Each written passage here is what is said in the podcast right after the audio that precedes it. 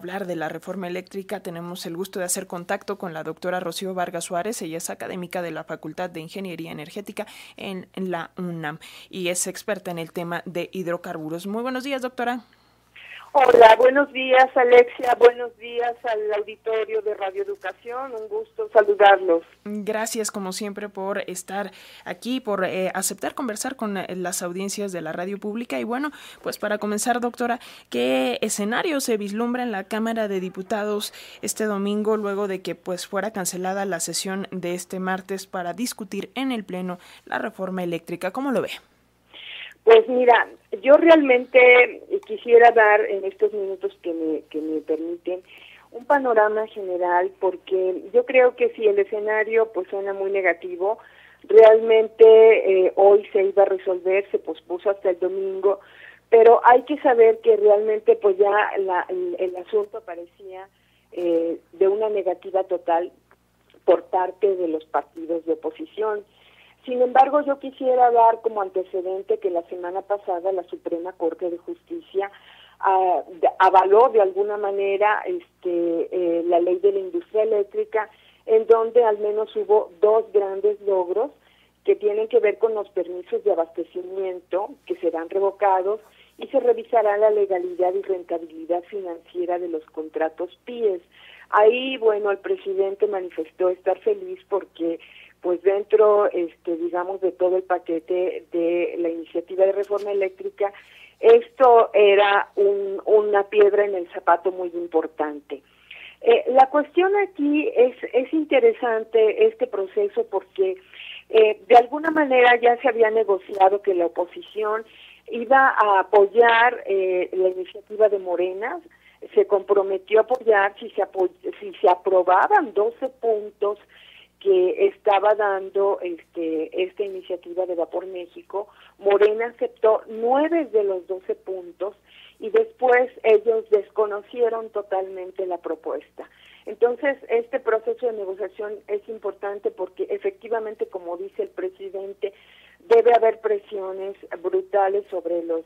eh, magistrados y entonces en la reunión de la Jucopo pues ni siquiera apareció el PRD, el PAN dijo que votaría en contra porque la propuesta no satisfacía sus demandas cuando ellos tuvieron la iniciativa de esos 12 puntos, nueve aprobados,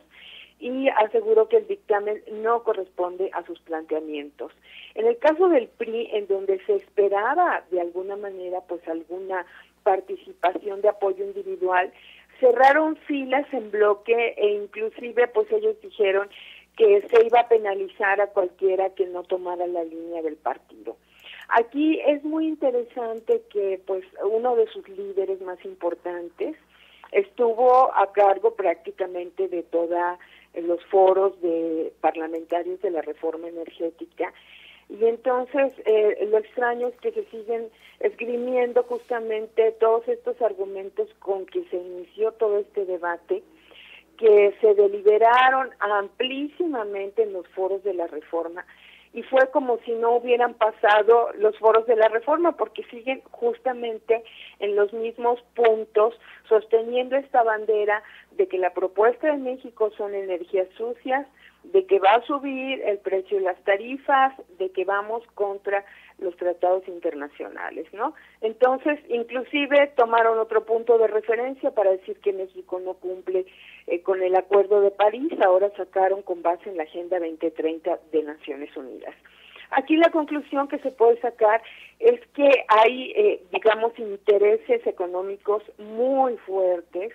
entonces, eh, realmente, pues en la resolución de ayer, 11 de abril, las comisiones unidas de puntos constitucionales y de energía aprobaron, sí, en lo general, el proyecto de decreto de la reforma eléctrica. La aprobación fue con 47 puntos a favor y 37 con, en contra. Sin embargo, solo se aprobó la exposición de motivos, ¿sí? Y como ustedes muy bien dijeron, a última hora pues se, pospuso la votación del Pleno para el domingo. Aquí lo que me gustaría añadir y, y, a lo mejor terminar con esto eh, es realmente eh, los intereses. Vemos el eh, reloj desde el 2013 justamente con, eh, con estas presiones de los intereses corporativos,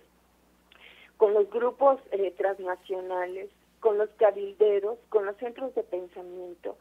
eh, con la abierta intromisión del gobierno de los Estados Unidos, que mandó en diversas ocasiones a sus emisarios y en el último momento inclusive el embajador, pues vimos dos visitas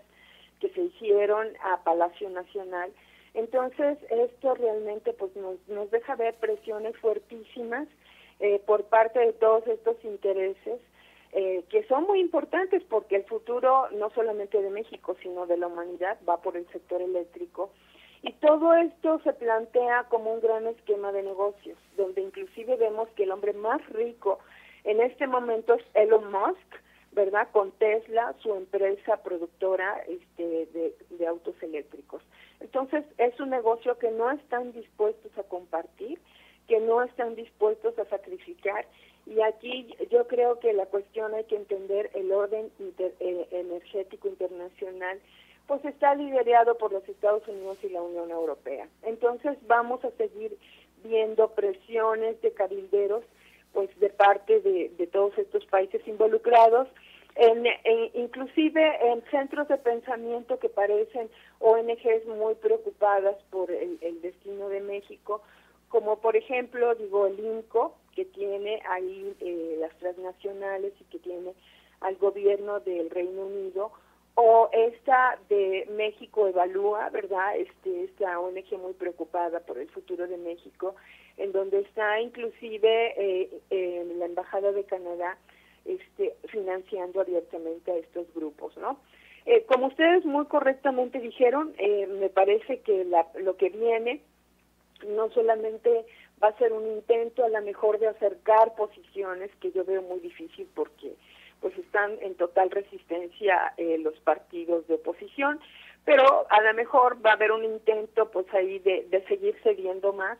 pero sí, como ustedes muy bien dijeron, está la propuesta de la modificación a la ley minera, en donde por mayoría simple se puede proteger todavía litio. Y está pendiente las, eh, las resoluciones, todavía hay dos pendientes de la Suprema Corte de Justicia, en donde bueno puede haber algún avance en torno a la a la iniciativa de reforma eléctrica. Entonces, bueno, este es a, muy grandes rasgos lo que considero que es el panorama este pues del momento, pero si hay preguntas con mucho gusto.